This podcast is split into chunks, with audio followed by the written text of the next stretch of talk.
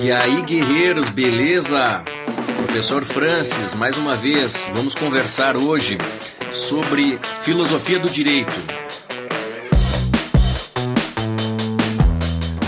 Para que ouvir este podcast? Veja, hoje o assunto é direcionado para aqueles alunos que não tiverem tempo para ler as obras relacionadas a essa disciplina da filosofia do direito e a gente vai tentar fazer um, uma breve, um breve resumo, um breve, uma breve ideia sobre o pensamento jurídico de Hans Kelsen. Essa temática cai na parte de filosofia do direito, na, quando das provas da OAB, é dentro de filosofia do direito.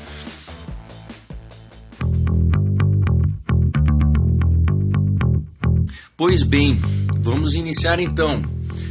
Quem foi Hans Kelsen? Qual é o seu pensamento? Como pode ser classificado o seu pensamento? Quais foram as suas contribuições? De início é muito importante você saber uh, de onde surgiram algumas ideias, tá? Hans Kelsen nasceu em 1881, lá em Praga. Hoje fica na República Tcheca, mas na época era conhecido como Império Austro-Húngaro. Foi Hans Kelsen quem permitiu a construção da teoria do controle de constitucionalidade, que hoje a gente costuma estudar no direito constitucional. Hans Kelsen ele foi um, um judeu e, inclusive, na época do nazismo, da Segunda Guerra Mundial, ele foi perseguido e teve que morar nos Estados Unidos. Esse pensador escreveu um livro muito famoso conhecido como Teoria Pura do Direito. Ele pertenceu à escola normativista do direito. O que, que essa escola jurídica previa? Qual era o seu objetivo? Havia prevalência das normas jurídicas sobre outros sistemas normativos, como religião ou moral. Em resumo, era isso que essa escola pregava. E o que seria o direito para a teoria pura que foi escrita pelo Hans Kelsen? O que viria a ser direito? O direito é um sistema de normas, na visão de Hans Kelsen. É um sistema de normas, é um sistema de preceitos que se concatenam. Para ele, o direito é uma relação normativa que se expressa na palavra dever ser. Uh, lembrando né, que a questão do ser se insere no mundo do natural e a questão do dever ser se insere no mundo das normas. Aqui eu aproveito para fazer uma breve explicação que para Hans Kelsen norma fundamental não é a Constituição que hoje nós conhecemos, a Constituição escrita. Uh, no Brasil nós temos uma Constituição escrita, que é a Constituição Federal de 1988, mas Kelsen, quando falava, abordava sobre a norma fundamental, em alemão é, é a Grundnorm, Uh, não era esse tipo de constituição que ele estava se referindo. Para ele, a norma fundamental é um pressuposto hipotético, é um pressuposto uh, não escrito, hipotético de toda a norma, de toda a ordem positiva. É um pressuposto que, que se tem por hipótese de todo o sistema, que vem antes de todo o sistema. E é que a partir desse pressuposto que seria mais ou menos como se fosse um grande comando, no sentido de se obedecer à Constituição, é que decorreria esse, esse conceito de norma fundamental. Foi daí que surgiu aquela ideia uh, da pirâmide de Kelsen, embora, embora o Kelsen ele não, não usou essa, essa terminologia pirâmide.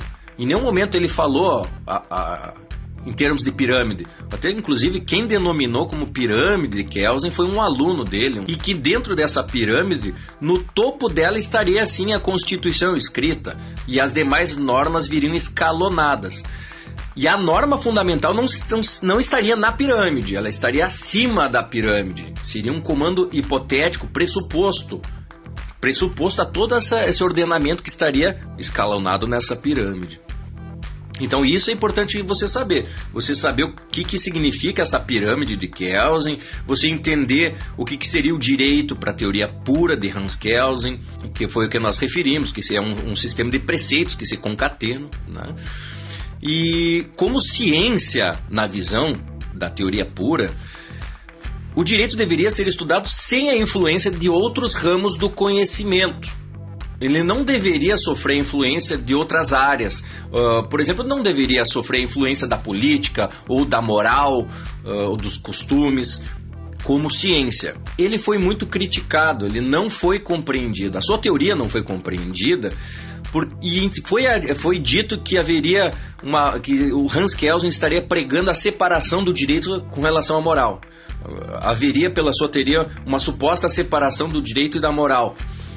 Uh, que, que o Hans Kelsen estaria pregando uma aplicação pura e simples da, da lei positiva, da letra fria da lei. Criticaram ele inclusive, disseram que a sua teoria foi, a, inclusive, que deu ensejo às atrocidades cometidas pelo nazismo no período da Segunda Guerra Mundial, em que os nazistas simplesmente obedeciam a comandos legais que lhes permitiam uh, agir da forma como agiram e e cometer aquelas atrocidades que foram cometidas naquele período. E aí a crítica, uma crítica que não era uma crítica fundamentada, é, dizia que Hans Kelsen teria, a teoria dele teria sido dado, uh, teria dado base para a forma como o nazismo agiu. Mas essa não é uma verdade, porque Hans Kelsen, inclusive, foi perseguido pelo nazismo, como a gente mencionou anteriormente. Ele era judeu e foi perseguido, inclusive tendo que se mudar para os Estados Unidos para poder fugir da perseguição dele eh, que ele sofreu. Então esse, essa crítica não tem, não tem razão de ser. E a outra questão que merece esclarecimento para afastar por de todas as de qualquer forma essa crítica é que na verdade o que Kelsen explicava é que haveria uma diferença entre cientista e o aplicador do direito. Então, o cientista estuda o direito e o aplicador é, vai aplicar o direito, como no caso um juiz. Então, o cientista seria um estudante do direito e é ele que não poderia sofrer uma influência. O direito, enquanto ciência, não poderia sofrer uma influência de outros ramos do conhecimento, de outros sistemas normativos, como uma religião, ou a política, ou a moral. Mas que, com relação à aplicação do direito, ou seja, pelo aplicador do direito, como no caso um juiz, ele usaria sim outros ramos do conhecimento, aplicação da moral, costumes, enfim, usaria sim essa, essa outra esses outros sistemas, né? Então essa isso que não foi compreendido naquela época por alguns críticos, né? E até hoje alguns professores acabam repetindo aquela crítica que é uma crítica desarrazoada. Isso é possível você constatar pela leitura de obras que tratam com, sobre a reflexão do, da teoria jurídica de Hans Kelsen. Então, essa é a grande questão. E além disso, é interessante a gente mencionar que quando ele, quando é criada a norma, já haveria um quantum de valor, já haveria um quantum axiológico dentro da própria norma feito pelo, pelo poder legislativo, pelo legislador. Ou seja, já haveria um quantum de justiça, um quantum de moral no momento da elaboração da norma pelo legislador, pelo poder legisla legislativo. Então, já teria sido considerado questões valorativas, questões axiológicas ou questões de moral mesmo, já para elaboração da lei. E o quantum de justiça estaria dentro da própria norma. Então isso já estaria sendo considerado. Então, em resumo, é isso. É isso que, que a teoria pura de Kelsen falava. Que é um sistema de preceitos que se concatenam, né? O direito é visto como um sistema escalonado e gradativo de normas.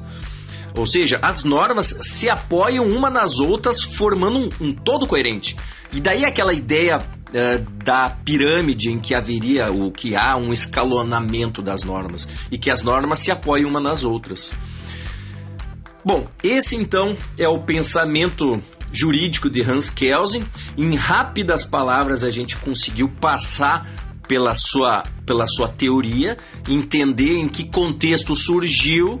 Né? Nós fizemos a referência à Segunda Guerra Mundial, que ele foi um judeu, uh, nós passamos pela parte de, de que ele sofreu uma crítica, mas uma crítica por parte de quem não havia compreendido adequadamente a sua teoria e que era, é possível hoje você compreender isso não bastando apenas a leitura da sua obra, mas também das reflexões que os juristas, renomados juristas, fizeram.